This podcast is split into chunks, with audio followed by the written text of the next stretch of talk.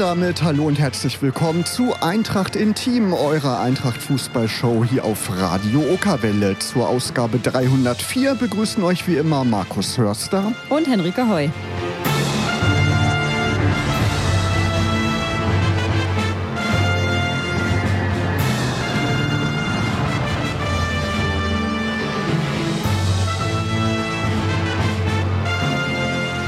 Ja, und Henrike, eine neue Staffel steht an von Eintracht Intim. Ein paar Monate haben wir jetzt Pause gemacht. Die Löwen sind ja jetzt schon einige Wochen und Monate, kann man ja sagen, wieder auf dem Platz und in der Liga unterwegs. Und ähm, ja, endlich geht es auch wieder los mit Eintracht Intim.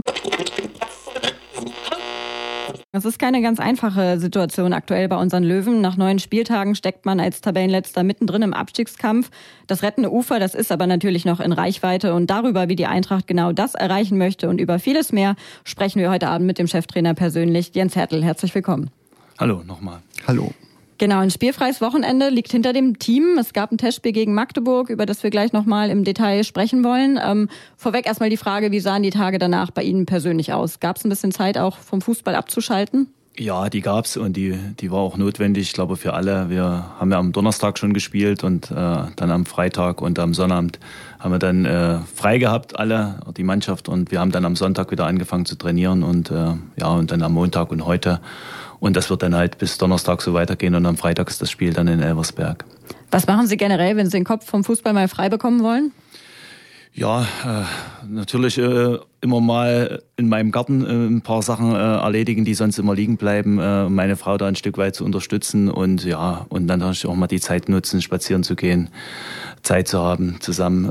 Ist jetzt immer nicht ganz so einfach, wenn man die ganze Woche hier ist und getrennt lebt, aber so dieser Tag oder diese zwei Tage, die helfen dann schon. Heute wollen wir natürlich vor allem aber über Fußball reden. Wie gesagt, letzten Donnerstag stand das Testspiel gegen Magdeburg auf dem Programm. Am Ende stand, äh, stand es 4 zu 2 für die Magdeburger. Mal abgesehen vom Ergebnis, was waren Dinge, die Sie im Testspiel ausprobiert haben und äh, welche Schlüsse haben Sie vielleicht daraus auch gezogen? Ja, grundsätzlich geht es immer in so einem Testspielen, äh, in so einer Länderspielpause auch darum, natürlich zu sehen, wie sind die Jungs, die jetzt eben nicht so viel Spielzeit, äh, dass man denen dann mehr Spielzeit einräumt. Das haben wir eben gemacht. Äh, alle, die jetzt äh, hier waren und nicht so viel gespielt haben, haben eigentlich da äh, einen Großteil der Einsatzzeit bekommen. Wir haben auch den Test äh, verlängert mit Magdeburg. Wir haben zweimal 55 gespielt, sodass alle auch nochmal eine ordentliche Belastung hatten. Und da galt es halt schon nochmal ein paar Sachen, hätten wir gerne auch mit äh, Florian Krüger noch probiert, ihn mal in der Spitze spielen zu lassen. Das ging nicht, weil er dann der, äh, ja schon seit Wochen so ein bisschen so einen hartnäckigen Husten hat und wir dann einfach ihn mal auch für dieses Wochenende dann ein Stück weit rausnehmen wollten. Und deswegen hat das leider nicht geklappt. Und äh, aber alle anderen Sachen, die konnte man probieren und es war für die Jungs eben auch wichtig, wie jetzt äh, für einen Saulo Di Carli mal einfach auch so ein Spiel dann über 110 Minuten zu machen und zu sehen, nach äh, so langer Zeit einfach auch mal wieder deutlich, deutlich länger auf dem Platz zu stehen.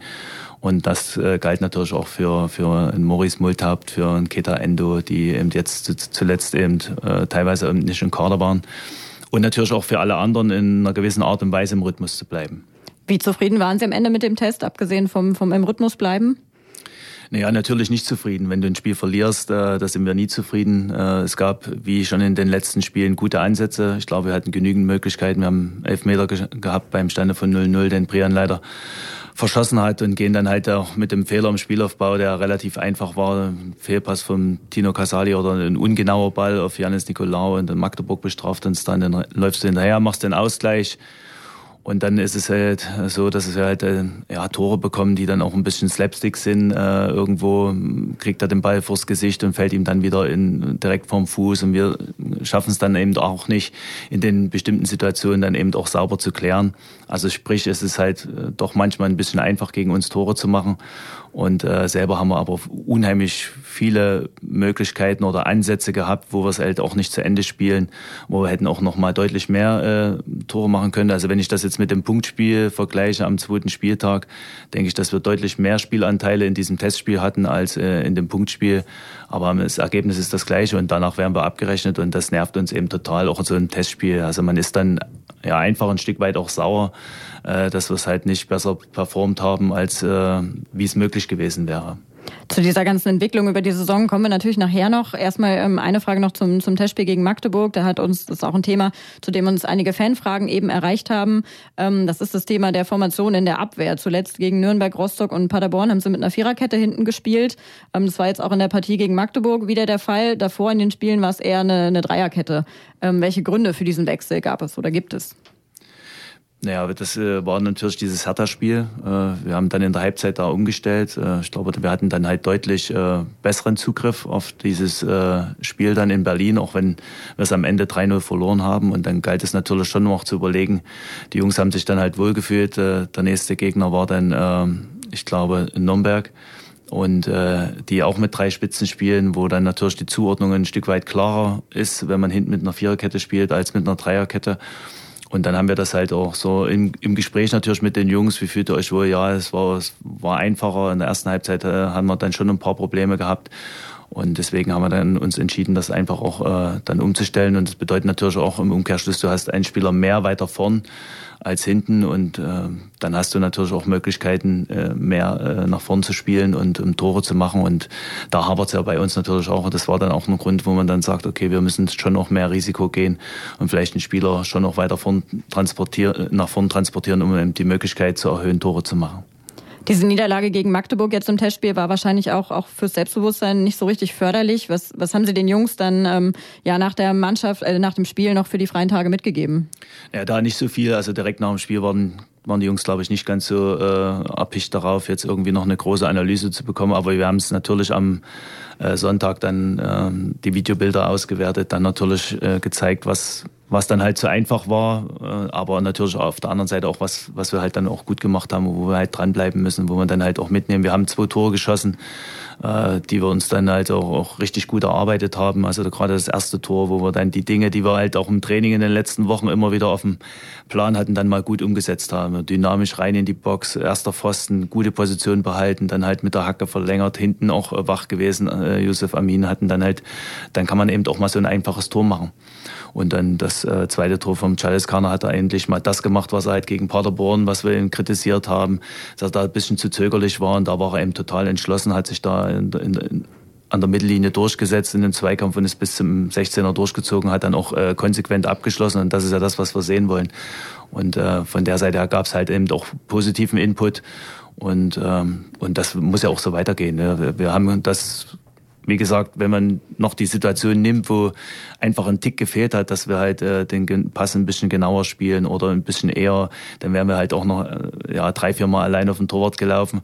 Und die Situation, die kommt dann zum Beispiel in einem Fernsehzusammenschnitt auch gar nicht äh, ja, kommen dann gar nicht vor. Und auf der anderen Seite warst, da, warst du so nah dran, halt eine, eine klare Torchance rauszuspielen. Und da geht's halt dann, ja, wir sind in der Lage, auch gegen so eine Mannschaft wie Magdeburg, äh, uns Torchancen rauszuspielen. Aber wir müssen natürlich hinten auch äh, stabiler sein. Und jetzt gilt es halt in dieser Woche den Mix zu finden. Denn äh, Elversberg ist dann halt auch eine, eine rotzfreche Mannschaft, wo wir dann schon auch äh, scharf sein müssen, dass wir die dann halt auch ordentlich bespielen am Freitag. Genau, da drücken wir natürlich alle Daumen, dass dann ein paar Punkte abfallen. Bevor wir gleich weiter über das Sportliche sprechen, wollen wir natürlich Jens Hertel auch als Person ein bisschen besser kennenlernen. Und mit jedem Gast, der zum ersten Mal hier bei uns im Studio ist, spielen wir ein traditionelles Kennenlernspiel. Das sind ein paar Fragen, wir stellen die abwechselnd und in jeder Frage gibt es zwei Begriffe und Sie entscheiden sich einfach für einen dieser Begriffe. Wollen wir das einfach mal probieren? Gern. Henrike? Kumpeltyp oder harter Hund als Trainer? Genau dazwischen. Kino oder Konzert? Kino. Welchen Film zuletzt gesehen? Ähm, hm, mit einem Atomphysiker.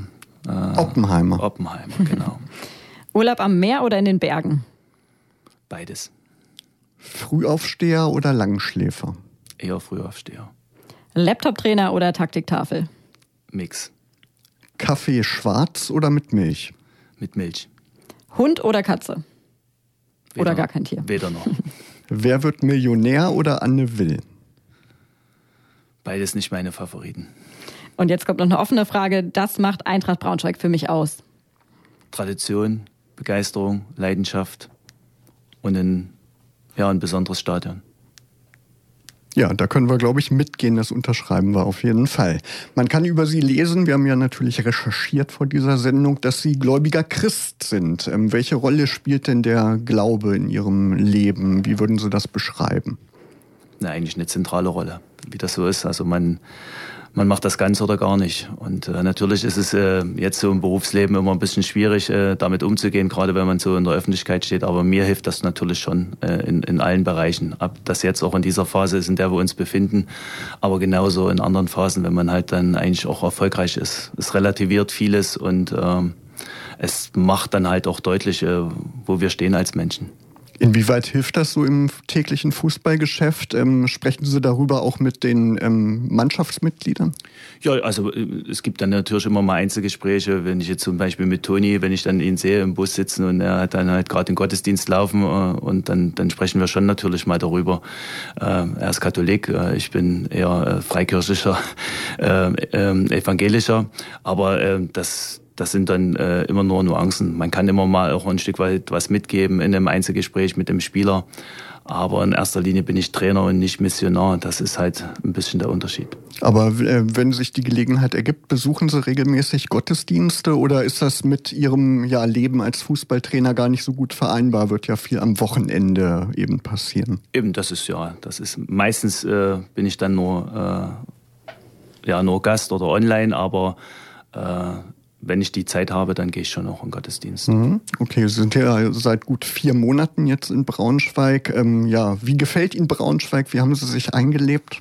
Ja, eigentlich ganz gut, aber ich habe dann relativ schnell auch eine Wohnung in Bienrode gefunden. Deswegen, ich fahre immer halt äh, Richtung auswärts der Stadt. In, in der Stadt war ich jetzt noch nicht so viel, dass ich da jetzt äh, permanent unterwegs wäre. Es, Im Moment ist natürlich auch wirklich ähm, viel zu tun. Man, man macht dann vielleicht auch mehr, als man müsste. Man überlegt natürlich, äh, wie kommen wir natürlich aus der Situation raus. Und äh, das sind dann halt immer auch lange Arbeitstage.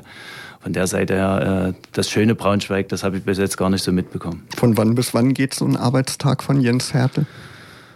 Meistens so von halb acht bis um acht. Okay, also zwölf Stunden kann man sagen. Ne? Das schlaucht dann bestimmt auch am Ende. Ja, also wie gesagt, ähm, man setzt sich ja dann selber natürlich auch ein bisschen vielleicht unter Druck und sagt, man will dann jeden Stein natürlich rumdrehen und guckt sich dann vielleicht ein Spiel nochmal an, äh, bevor man dann halt sagt, nee, gut, ich habe es ja jetzt einmal gesehen und äh, ein zweites Mal brauche ich es jetzt nicht. Von 2014 bis 2018 waren Sie ja Trainer beim ersten FC Magdeburg und Magdeburg verbindet mit Braunschweig seit 1987 eine Städtepartnerschaft. Schließt sich damit so in gewisser Weise ein Kreis, dass Sie jetzt in Braunschweig Trainer sind? Boah, das kann ich jetzt nicht unbedingt sagen. Ich bin ja jetzt kein Magdeburger. Ich habe dort äh, ja, von 14 bis, bis 18 gearbeitet. Es hat mir unheimlich Spaß gemacht. Es war für mich auch eine, eine wichtige Station in, in meiner äh, Laufbahn. Äh, Magdeburg war damals in der Regionalliga. Wir haben es dann halt geschafft, sie bis in die zweite Bundesliga zu bringen. Und, ähm, und es waren halt auch mit den Menschen, mit denen man gearbeitet hat. Und, aber wir haben wenn ich dann jetzt mal eine Brücke schlagen darf, natürlich oft, ähm, weil Braunschweig nicht weit weg ist, eben auch damals schon äh, Testspiele unternommen. Da war Thorsten noch hier Trainer. Und deswegen haben wir uns auch regelmäßig duelliert und äh, weil es für beide Mannschaften, glaube ich, immer ganz gut war. Da haben wir meistens, äh, glaube ich, äh, böse Haue gekriegt, aber äh, es war für die Jungs halt gut. Nicht weit fahren und gegen einen guten Gegner spielen. Und deswegen hat man schon immer auch mal hierher geschaut. Äh, auch, äh, ich habe das schon, glaube ich, mal am Anfang gesagt. Äh, ich war Trainer in, in Babelsberg oder Co-Trainer, wo dann halt äh, Thorsten das übernommen hat und einfach auch noch diese eingleisige äh, dritte Liga-Qualifikation auf dem letzten Drücker geschafft hat. Und dann haben wir auch in der dritten Liga gegeneinander gespielt. Braunschweig war, glaube ich, aufgestiegen äh, in dem Wochenende davor und wir haben dann hier in Braunschweig gespielt mit Braunschweig, glaube unentschieden. Und dann hat man natürlich gesehen, was hier für eine Euphorie auch in der Stadt war und äh, auch im Stadion. Und, und dann hat man natürlich auch die Arbeit von, von Thorsten verfolgt und den Weg von Eintracht Braunschweig natürlich immer dann auch in, mit, mit deutlich Sympathie natürlich verfolgt gibt oder gab auf jeden Fall ja auch mal so einen Fanschal mit Eintracht Braunschweig und Magdeburg ne, in einem. Ja, da genau. habe ich jetzt äh, ganz viele auch gesehen in Magdeburg bei dem Testspiel. Ah, okay, sehr schön. Sind Sie denn mit der Familie nach Braunschweig umgezogen oder nee, das klang ja glaube ich nee. schon an, ne? Der Garten, der ist dann in der Ferne, genau. ne? Genau. Wir wohnen jetzt seit über 20 Jahren äh, in Wilhelmshorst, das ist in der Nähe von Potsdam. Da haben wir unser Haus und das ist halt unsere Base, wo wir dann halt auch immer irgendwo zurückkommen. Meine Frau äh, geht arbeiten, äh, also muss ja dann natürlich auch zu Hause sein und deswegen ist es halt im Moment eine Wochenendbeziehung oder ja, eine Wochenanfang-Beziehung. Ja. Was hat Sie denn im Sommer davon überzeugt, zu Eintracht Braunschweig zu wechseln? Was gab da den Ausschlag? Ja, ich hatte dann über ein halbes Jahr Pause und dann fängt das natürlich dann schon wieder an zu jucken. Und äh, ich war natürlich schon auch ein bisschen überrascht, aber äh, klar, das war zweite Liga. Ich hatte viele Spieler eben auch gesehen von Braunschweig und hatte eigentlich das Gefühl, dass das passt. Und deswegen gab es dann halt diese Gespräche mit, ein, mit Peter Vollmann und auch äh, mit dem Aufsichtsrat und dann haben wir uns dafür entschieden, das eben zu machen. Mit Rostock und Magdeburg haben Sie ja vorher auch schon echte Traditionsvereine als Trainer betreut mit einer echt starken Fanbase, ja, wie das ja in Braunschweig auch der Fall ist. Ist das so ein Punkt, der Ihnen wichtig ist bei der Auswahl des Vereins, wo Sie als Trainer tätig sind? Mm, das ist schon ein wichtiger Punkt, weil äh, jetzt so in einem ganz leblosen Verein ist es ein bisschen schwierig, dann Emotionen auch äh, zu leben. Es ist in so einem Traditionsverein immer einfacher, dann eben auch äh, die Jungs dann auch mitzunehmen, auch sie nochmal drauf äh, anzusprechen, was sie von der Verantwortung eben auch tragen. Es ist dann halt, es sind dann nicht nur irgendwo fünf Leute, die äh, auf ihr Kanapee irgendwie im VIP-Raum warten, sondern es sind halt wirkliche Fans, die halt äh, auch oft ihr letztes Hemd geben, um dabei zu sein und ähm, für die dann halt eben doch äh, sich auf Deutsch gesagt äh, einen Arsch aufzureißen und äh, sein letztes Hemd eben doch auf den Platz zu lassen. Und äh, das fällt dann immer einfacher, wenn wenn man diesen ja diesen Gegenpol dann am aller 14 Tage dann eben doch hat. Und äh, das ist in allen drei Vereinen so, dass dann es ist dann Fans gibt, für die das eben das das, das wirkliche Leben ist. Und das das macht's aus. Auf der anderen Seite macht es eben doch ein Stück weit komplizierter, weil es wenn es dann gerade so wie in unserer Situation nicht läuft, dann äh, kann das manchmal eben doch schwieriger werden. Das Thema Traditionsverein verbindet also Rostock, Magdeburg und Braunschweig. Aber wo gibt es vielleicht auch Unterschiede zwischen diesen drei Vereinen? Ist Ihnen da vielleicht jetzt in den letzten Monaten was aufgefallen? Ja, es gab natürlich schon Unterschiede. Also in Magdeburg ähm, war es Regionalliga, das heißt, äh, die, die waren ja über 20 Jahre nicht im Profifußball. Du hast halt, äh, sie haben es immer wieder probiert, nicht geschafft. Und dann waren wir die, die, die es dann eben doch geschafft haben. Also das war dann halt schon nochmal, auch, äh, am Anfang waren da 5000 Leute im Stadion und äh, in den Relegationsspielen gegen Offenbach, da hättest du wahrscheinlich 50.000 Karten verkaufen können. Und es ist dann halt natürlich auch dadurch mit diesem Aufstieg eine, eine wahnsinnige Euphorie auch um den Verein. Die Mitgliederzahlen sind gestiegen. Und äh, das hat es dann natürlich ausgemacht, dass dann auch die Jungs sich äh, gerade von der Regionalliga in der dritten Liga gut adaptiert haben. Also das heißt, wir, wir, haben, wir haben alle mitgenommen damals, äh, ganz äh, ja, wenig Neue, die jetzt nur irgendwie für dritte Liga gekommen sind und die haben halt dann nochmal alle den nächsten Step gemacht. Und äh, in Rostock war es halt auch so, es waren halt ein Traditionsverein, der mal Bundesliga und lange Bundesliga gespielt hat. So haben sie sich natürlich gesehen und diese dritte Liga gar nicht akzeptiert. Äh, aber dann haben wir denen natürlich auch klar gemacht, du musst erstmal auch diese Liga akzeptieren, in der du spielst, um rauszukommen. Und das ist dann in Rostock halt auch gelungen und am Ende äh, sind wir da halt dann auch aufgestiegen, auch wenn das dann äh, auf, auf wackeligen Füßen stand. Das war, glaube ich, nur aufgrund des besseren Torverhältnisses gegenüber Ingolstadt, aber aufgestiegen ist aufgestiegen in den Gesprächen ähm, vor Ihrer Vertragsunterschrift. Sie haben einen Zweijahresvertrag bei der Eintracht unterschrieben. Da ging es sehr wahrscheinlich um das kurzfristige Ziel Klassenerhalt, würde ich vermuten. Aber die Frage wäre, ging es ähm, bei den Gesprächen mit den Verantwortlichen auch um eine Vision für die kommenden Jahre für diesen Verein? Und wenn ja, wie sieht diese Vision für Eintracht Braunschweig aus Ihrer Sicht aus? Ähm, das kann ein Trainer natürlich gar nicht so beantworten. Also die Vision in der Regel, ja, natürlich kann das auch mal von dem Trainer kommen, aber der muss dann eigentlich schon ein paar Jahre in dem Verein verankert sein, sondern die muss immer irgendwo sein Verein vorleben. Für mich ist da Union Berlin halt ein gutes Beispiel, wo halt Dirk Zingler schon auch die Vision hat und, und, hatte, wo er mit diesem Verein hin will und was dafür notwendig ist. Und ich glaube, aber die Eintracht, was ich jetzt so in den Gesprächen mit mit Benjamin Kessel äh, auch äh, vernommen habe, sind sie schon dabei, auch so ein Strategiepapier äh, haben sie erarbeitet und wissen dann schon noch, wo sie hinwollen. Aber so das haben wir jetzt noch nicht im Detail besprochen. Es geht natürlich immer um, um kurzfristigen Erfolg. Das, ist, das steht erstmal über allem, weil damit äh, steht und fällt alle Planung. Wie geht man generell an so eine neue Herausforderung als Cheftrainer ran? Wie haben Sie sich zum Beispiel auf, auf den neuen Verein vorbereitet? Ja, man hat natürlich, guckt sich Spiele nochmal an. Äh, man natürlich überlegt, wo man äh, vielleicht nochmal äh, auch Spieler neu äh, dazu holen kann oder welche dann halt nochmal äh, notwendig wären. Man muss natürlich auf der anderen Seite die anderen Jungs kennenlernen und man hat dann einfach Lust, mit den Jungs auf dem Platz zu stehen. Und das war ein bisschen ärgerlich, dass wir halt gerade in dieser, äh, in diesem Start in die Vorbereitung halt noch nicht als ganze Mannschaft komplett waren. Wir hatten halt immer vier A-Jugendspieler mit in, in der Vorbereitung. Äh, es waren, die Spiele waren äh, ja terminiert. Äh, wir, wir konnten die Spielzeit nicht so verteilen, wie wir es wollten. Da mussten wir wieder im Training Rücksicht nehmen. Also es war dann schon so, dass wir viele Kompromisse machen mussten in der Vorbereitung. Aber die Jungs, wie sie eben miteinander gearbeitet haben und auch sich dann halt auch gequält haben, auch durch diese ganzen Widrigkeiten, äh, da muss man schon den Hut ziehen. Und das zeigt dann, dass die Mannschaft eigentlich einen, einen richtig guten Charakter hat und dass die Arbeit auf dem Platz, das Training, das tägliche Training, das macht einfach auch Spaß mit den Jungs, weil die halt wollen. Und das ist immer eine gute Basis, dass dann natürlich auch irgendwann in Spielleistung umgemünzt wird. Diese Transferphase im Sommer, das haben wir gerade so ein bisschen angesprochen, die war auch nicht äh, ganz einfach. Diese Verpflichtungen von neuen Spielern ließen damals so ein bisschen auf sich warten. Es mussten gemeinsam mit Sponsoren erst noch Gelder aufgetrieben werden, um dann weitere Spieler zu verpflichten.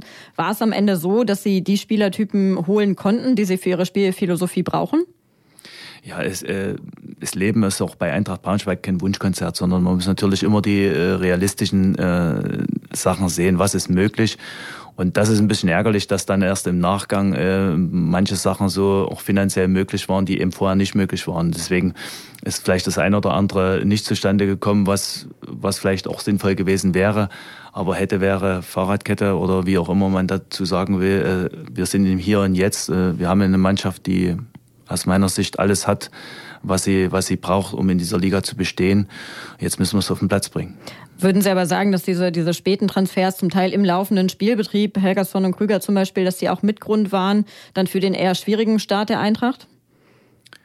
Ja, es ist immer besser, wenn du äh, den Kader schon komplett hast, aber das ist halt selten der Fall, weil viele Bundesligisten, da kommen neue Trainer oder auch äh, die müssen, Spieler kommen von einer Leihe zurück. Der will die natürlich dann, der neue Trainer oder der alte Trainer will die erstmal sehen, will das beein, äh, bewerten, was die, was die Jungs bringen. Und dann stellt sich dann heraus, okay, der, der und der wären jetzt ein Leihkandidat.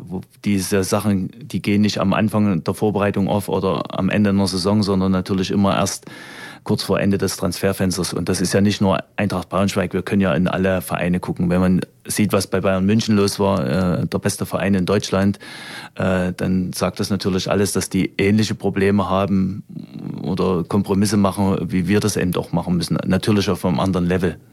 Mit welcher Spielidee sind Sie in diese Saison gestartet? Können Sie uns vielleicht so ein bisschen mitnehmen in Ihre Spielphilosophie? Ja, also was wir schon auch wollen, ist, ist, ist äh, aggressiven Fußball zu spielen und auch äh, immer wieder Phasen zu haben, wo wir eben auch gut pressen und hochpressen, wo wir halt äh, ja, in, in, in Angriffspressing spielen. Wir wollen, wenn es geht, ruhende Bälle zustellen und den Gegner dazu zwingen, unkontrollierte Bälle zu spielen, um dann halt selber auch äh, gut umzuschalten und schnell äh, und äh, zügig dann vors gegnerische Tor zu kommen und abzuschließen. Und auf der anderen Seite, wenn wir einen Ball haben, wollen wir schon auch beides haben, sowohl flach als auch eben auch mal hohe und lange Bälle, indem man halt auch mal eine Kette überspielt. Also sehr variabel, auch im Spielaufbau dann halt auch mal zu viert, mal zu dritt. Also immer wieder auch dem Gegner davor ein paar Aufgaben zu stellen äh, und nicht immer nur äh, das eine machen. Und deswegen ist das sind natürlich viele neue äh, Sachen gewesen. Es hat natürlich auch gedauert. Wir, wir hatten auch Probleme in der Vorbereitung, haben wir auch gegen unterklassige Mannschaften uns wenig Möglichkeiten rausgespielt. Also deutlich weniger als jetzt in den letzten Punktspielen. Und da, das macht mir dann natürlich schon auch Hoffnung, um zu sagen, okay, ja, das ist, wir sind auf dem, trotzdem auf dem richtigen Weg, auch wenn die Ergebnisse noch nicht da sind. Aber wir sind in der Lage, Tore zu machen und Torchancen rauszuspielen. Und wir haben es eben auch schon gezeigt, dass wir halt auch zu Null spielen können. Und das muss dann eben jetzt nochmal so, auch nochmal richtig rein, auch in die Mannschaft, auch in den, in den nächsten Tagen nochmal so, dass wir da auch als, als gesamte Mannschaft, die Angreifer müssen mit verteidigen, eben, die sind dann im Pressing, äh, gerade wenn wir hochpressen, sind das die wichtigsten Spieler. Und äh, alle sind davon abhängig, mit welcher Intensität die anlaufen. Auch das macht dann was für die hinten aus. Und auf der anderen Seite sind die vorne angewiesen, auch vernünftige Bälle zu bekommen von den, von den Abwehrspielern. Wenn die nur jeden Ball irgendwie lang, unkontrolliert nach vorn spielen, dann wird es natürlich schwierig für die vorne irgendwo auch Torchancen und Tore zu kreieren. Und deswegen versuchen wir dann halt alle mitzunehmen in, in, in beide Richtungen, sowohl ähm, wenn wir den Ball haben, als auch äh, wenn wir ihn nicht haben. Wie viel von dem, was Sie, was Sie eben beschrieben haben, was Sie sehen möchten, sehen Sie jetzt in diesen ersten neun Partien? Sie haben ja gesagt, eine Entwicklung ist da, aber wie, wie groß ist diese Entwicklung? Also wenn ich das jetzt mal mit den ersten Spielen vergleiche, okay, wir müssen schon noch sagen, Kiel war dann halt mit der mit der äh, gelb-roten Karte kurz nach der Pause schon ein bisschen schwieriger zu bewerten. Äh, aber dann auch in Magdeburg haben wir schon auch ähm, gerade die erste Halbzeit sehr, sehr ja, verhalten gespielt, meistens nur tief gestanden und ähm, nur verteidigt, haben dann also unsere Umschaltsituation auch nicht gut hinbekommen, auch keine guten Ballbesitzphasen. Und das finde ich ist jetzt auch in den letzten Spielen äh, auch deutlich besser geworden. Und deswegen denke ich schon, dass wir da auf, auf einem guten Weg sind. Was wir brauchen trotzdem ist eben auch diese defensive Stabilität. Und haben, haben Standards eigentlich gut verteidigt, aber in den letzten Spielen haben wir eben dann gerade in Rostock und auch gegen Paderborn die, die ersten Gegentore sind dann halt nach, nach Eckbällen gefallen. Und das tut dann halt immer weh, weil das sind eigentlich so einfache Situation, äh, die man eigentlich gut äh, vorbereitet und bespricht und auch der Mannschaft nochmal zeigt. Und wenn man dann halt daraus dann Gegentore kassiert und dann hinterherläuft, ist es eben ärgerlich. Und gleichzeitig brauchen wir jemanden, der, der Tore schießt mit sechs Treffern, schwächste Offensive der Liga. Wie können wir das ändern? Ja, ich habe das äh, schon so versucht nach der, nach der PK, nach dem Paderborn-Spiel. Es ist immer so, wenn dann halt mal so ein Stein irgendwo fällt, äh, dann kommt vieles vielleicht ins Rollen. Und äh, das sehen wir auch bei anderen Spielern oder das haben wir in der Vergangenheit gesehen. Wenn dann jetzt mal so ein Joe Gomez oder ein, äh, Kahn Chaliskaner oder ein Florian Krüger, wenn denn dann mal ein Tor gelingt, ich glaube, dann ist das zweite oder das dritte, was dann hinterherkommt, vielleicht nicht so weit entfernt äh, wie jetzt eben das erste. Und das äh, ist auch ganz klar jetzt in den Spielen, dass weiter Joe Gomez ist wenig in Abschlussposition gekommen. In den letzten Spielen hat er viele Abschlusspositionen gehabt, hat aber noch kein Tor gemacht und das muss jetzt der nächste Schritt für ihn eben auch sein, dann ja, wenn er dann halt äh, gut, gesund und munter eben zurückkommt, aber zumindestens dann halt auch in dem Spiel dann gegen Düsseldorf spätestens, dass er dann halt eben einfach auch in der Lage ist, diese Situation, die er hat, dann eben auch zu verwandeln. Ja, und dazu kommt ja bedauerlicherweise noch der Ausfall von Anthony Ucha. Der ist ja verletzt, musste operiert werden. Ähm, war ja auch schon bei uns zu Gast vor ein paar Monaten. War ja auch ein nettes Gespräch. Wenn ihr das nochmal nachhören wollt, unter eintracht-inteam.de findet ihr das. Und Anthony ist ja auf jeden Fall ein Spieler, der oft den Unterschied machen kann in so einer Partie. Wie geht es ihm denn ähm, derzeit? Stehen Sie in regelmäßigem Kontakt mit ihm? Ja, ja. Er hatte ja Geburtstag jetzt auch in dieser Woche. Und äh, wir, wir sehen uns eigentlich fast täglich. Äh, er ist ja dann immer zur Behandlung, er kommt auch raus und guckt dann halt beim Training zu. Und äh, das ist erst für uns wichtig, weil das einfach ein, ja, ein richtiger Charakterkopf ist, der viel erlebt hat, der auch mit den Jungspielern dann auch gut reden kann und den von seiner Erfahrung auch gerne ähm, äh, die anderen teilhaben lässt und natürlich das eben auch ausstrahlt. Und äh, er hat das jetzt auch in der Saison gezeigt, dass er halt auch er hat sich durch die Vorbereitung durchgequält. Ich glaube, es war seine erste komplette Vorbereitung nach langer Zeit und äh, hat es natürlich dann gezeigt auf dem Platz, was das dann eben auch ausmacht, dass er eben dann sofort da war, dass er halt auch viele Spiele dann auch fast über die komplette Spielzeit absolvieren konnte und das hoffen wir jetzt, dass er das eben nicht verliert und dass er den, dass er uns ja spätestens zum Beginn der Rückrunde wieder zur Verfügung steht und jetzt eben dann versucht von außerhalb äh, der Mannschaft eben auch zu helfen. Und das macht er bis jetzt in hervorragender Art und Weise.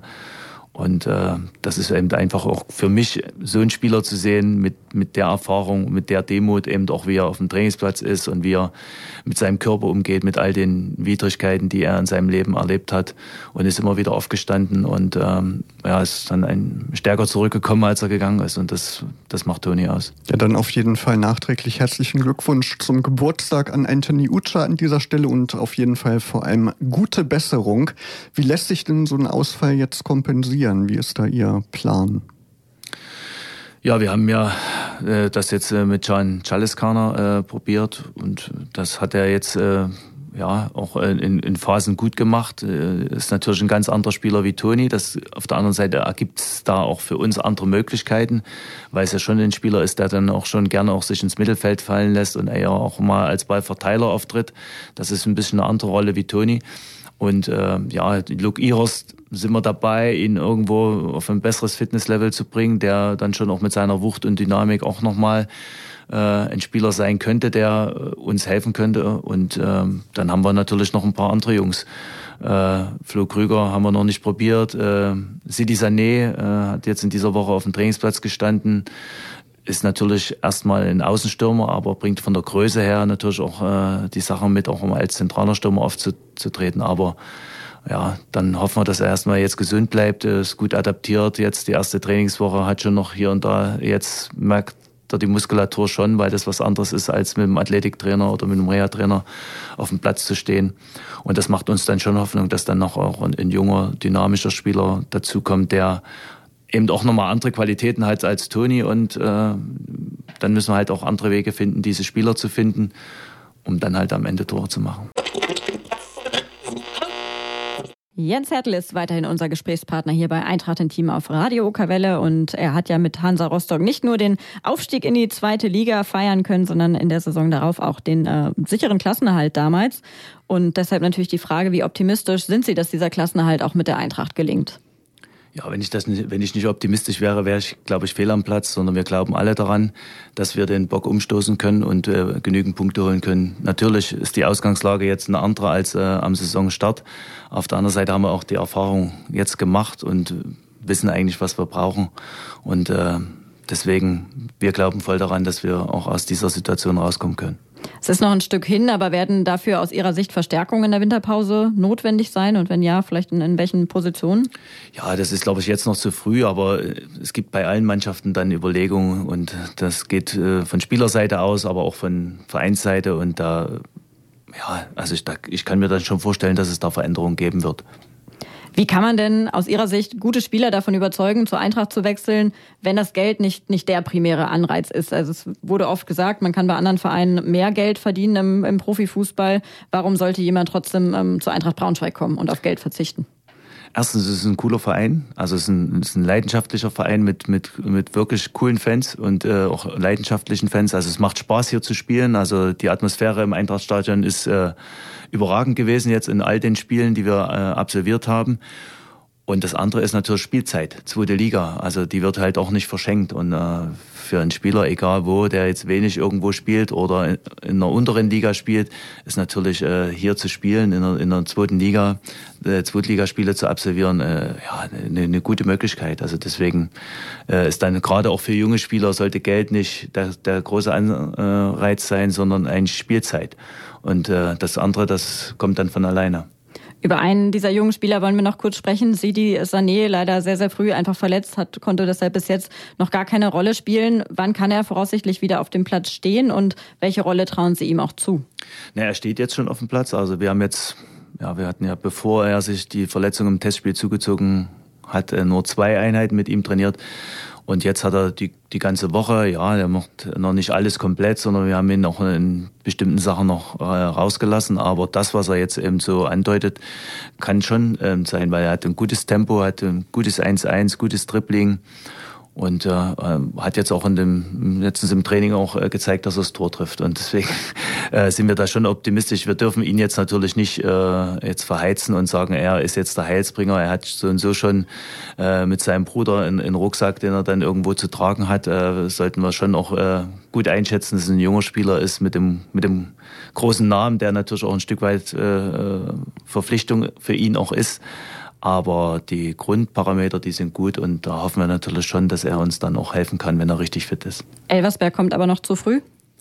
Das denke ich schon, das wird zu früh sein. Genau, aber auf jeden Fall freuen wir uns dann, ihn irgendwann mal auf dem Platz dann äh, in Aktion zu erleben. Traditionell kommt im Umfeld der Eintracht relativ schnell Unruhe auf. Die ersten kritischen Stimmen werden hier immer sehr schnell laut, wenn man sich so umhört. Auch uns haben ein paar kritische Stimmen erreicht jetzt nach der Sendungsankündigung. Nach dem Heimspiel gegen Paderborn gab es zum Beispiel Pfiffe und Vollmann-Rausrufe. Wie gehen Sie denn persönlich mit diesem besonderen Umfeld hier in Braunschweig um und wie viel davon kommt kommt überhaupt bei Ihnen an als Trainer?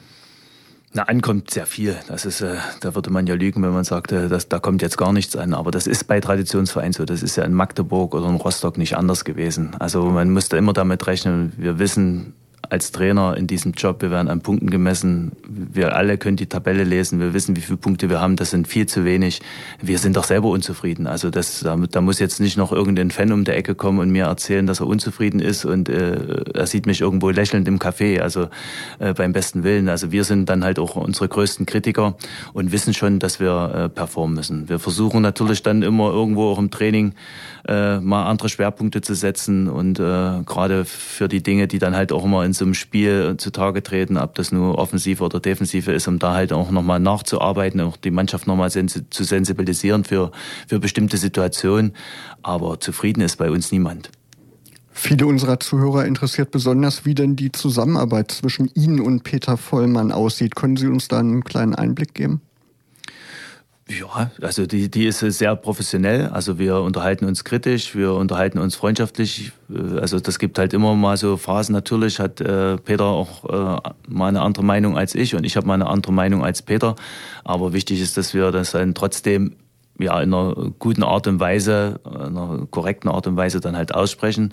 Und dann ist es halt auch so. Das ist, ich treffe die Entscheidung im sportlichen Bereich, wer am Wochenende spielt, da, da redet mir Peter auch nicht rein. Natürlich gibt er mir seine Gedanken mit, aber entscheiden äh, muss ich dann am Ende des Tages. Und natürlich ist bei Transfers ist halt immer, äh, wo wir hier kamen, waren natürlich schon ein paar Sachen vorbereitet und äh, dann auf der Ziellinie, da war man jetzt nicht mehr in alles eingebunden und das, das geht ja auch nicht. Und das ist ja auch eigentlich auch die Hauptaufgabe von Peter, und, äh, und seinem Team dann natürlich dann halt auch gut vor zu, zu sortieren und wir müssen dann halt am Ende eine Entscheidung treffen, wo ich dann halt auch mit am Tisch sitze. Wie wichtig ist es denn, dass Trainer und Sportdirektor so eine gemeinsame Basisvorstellung haben, ähm, wie so eine Mannschaft spielen soll? Würde das funktionieren, wenn Sie jetzt komplett konträre Ansichten hätten?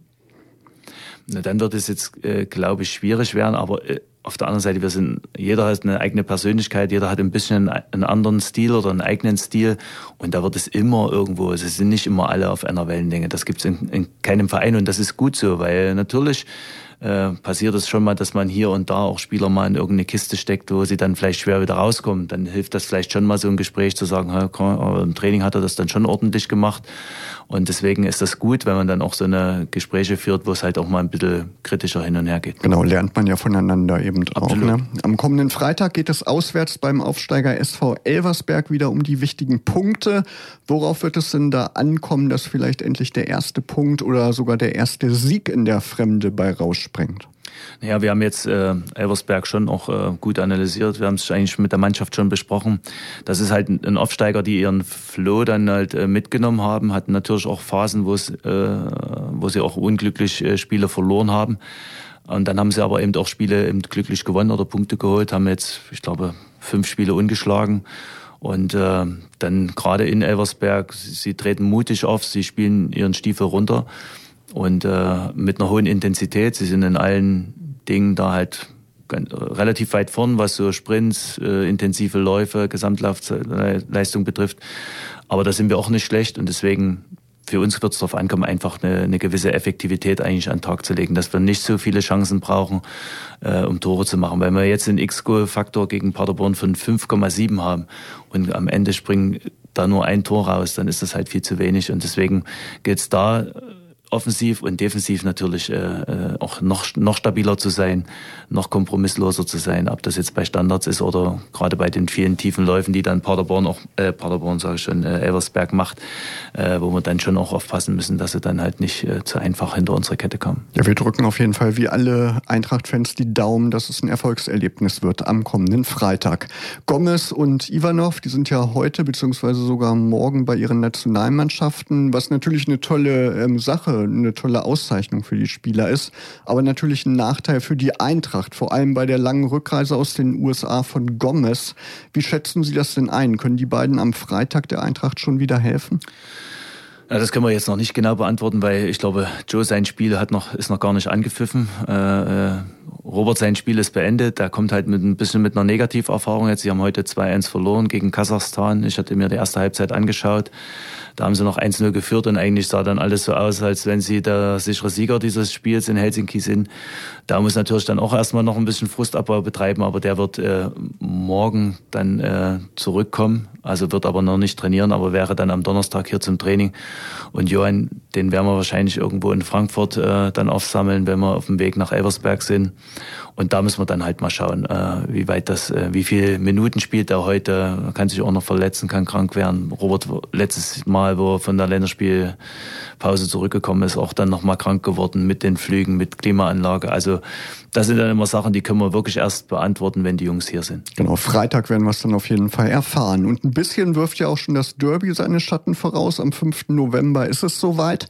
Der letzte Derby-Sieger, der hieß ja Eintracht Braunschweig. Und das soll diesmal sicher auch wieder so sein, oder? Ja, das ist äh, natürlich, das sind besondere Spiele für die Fans. Äh, ich habe das Spiel, glaube ich, auch gesehen.